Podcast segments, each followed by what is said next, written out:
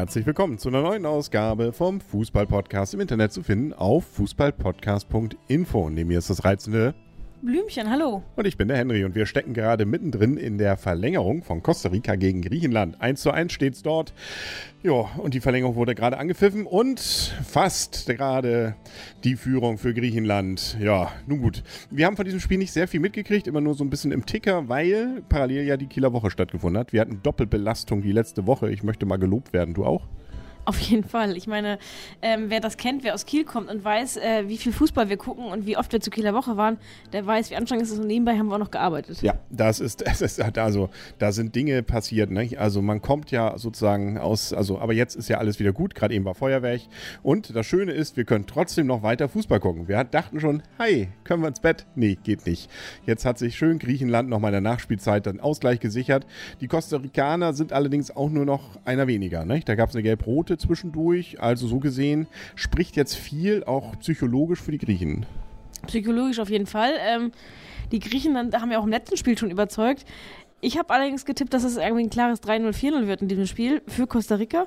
Ich bin überrascht, dass die Griechen so gut mithalten. Also auch selbst, ähm, klar, sicherlich auch durch, den, durch die Überzahl. Sie haben 15 zu 5 Torschüsse. Ja, und ähm, allerdings auch ein relativ ähm, unschönen Betonfußball, zumindest so, was man im Ticker liest von Elf Freunde. Gut, nun ist der Tickeraner dort, der dann den Ticker schreibt, schon deswegen genervt, dass es nämlich Verlängerung gibt. Der wollte nämlich ins Bett. Nun gut, so ist es, nicht? Und auch bei uns, deswegen machen wir jetzt nämlich schon den Podcast, weil danach hätte es keinen mehr gegeben, weil wir nämlich auch morgen früh alle raus müssen. Ähm, aber wir gehen nochmal auf das andere Spiel heute. Heute war es ja wirklich spannend ähm, und wir müssen sagen, wir haben wieder was gelernt für die Ewigkeit. Wenn der Druck raus ist, dann läuft's. Du meinst jetzt, äh, ich darf, darf ich das Wort auch sagen? Kommt drauf an, welches du wolltest. Ich wollte über den Hunter reden, Huntela. Über den wollte ich auch reden. Der hat nämlich ganz unfair. Ich glaube, es ist ja schon spät genug, ne? Genau, es hören ja keine Kinder zu. Genau, der musste einfach mal pissen. Ja, man könnte es jetzt natürlich auch netter ausdrücken können. Er musste noch mal kurz austreten gehen. So und danach lief es dann. Ja. Genau, so Interview hat er so gesagt, er sollte reinkommen. Das ist wahrscheinlich ein eigentlich für, auf Holländisch ein schönes Wort, pissen. Ich, ich, glaube auch. Also er hat ja so lange auf seinen Einsatz gewartet, dann wurde er rangewunken und dann sagt er zu dem Offiziellen, kann ja nochmal auf Toilette? Und sagt er so, nö, und dann ist er abgehauen und ist einfach nochmal gegangen. Ja, das Problem war nämlich, da war wohl Hitzeschlacht. Äh, man merkte es auch, die Hemden waren alle völlig durchnässt und dann, ähm, tja, hatte wohl auch äh, durchaus der Physio gesagt, viel trinken und der Hundeler hat sich ja nicht bewegt, der war ja die meiste Zeit auf der Bank, hat viel getrunken, aber wenig ausgeschwitzt. Ja, dann will die Blase eben auch mal ihren Tribut. Und zu dem Zeitpunkt führte Mexiko 1 zu 0, ne?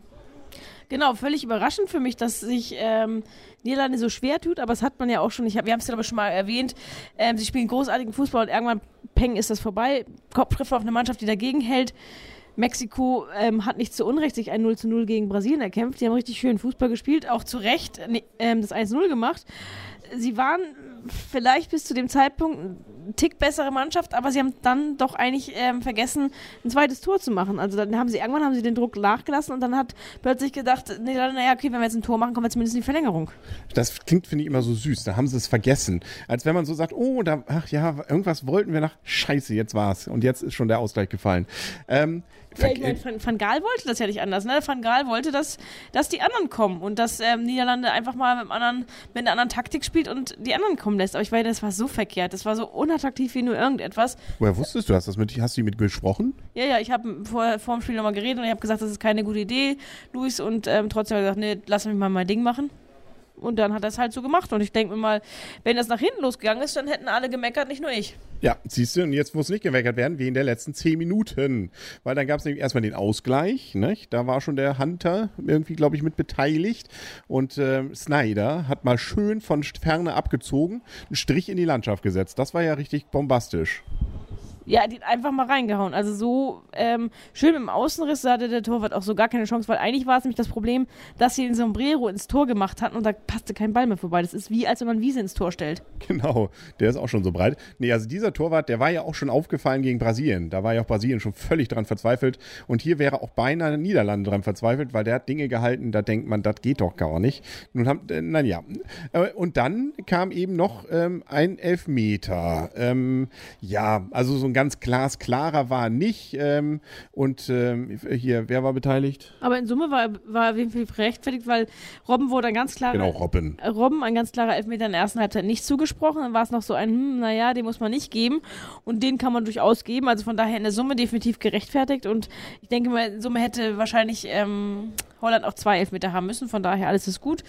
Klaas Hundeler macht ihn rein und alle sind zufrieden. Ich hatte erst gedacht, oh shit, jetzt schießt Robben. Und ich wusste genau, das geht schief. Aber Robben hat sich den Ball geschnappt, um Klaas zu fragen, machst du ihn rein. Genau, weil wir haben ja bei uns hier, ähm, wer das nicht weiß, es gibt ja bei uns, äh, zumindest bei den deutschen Spielen, ein Spiel, das nennt sich Corner.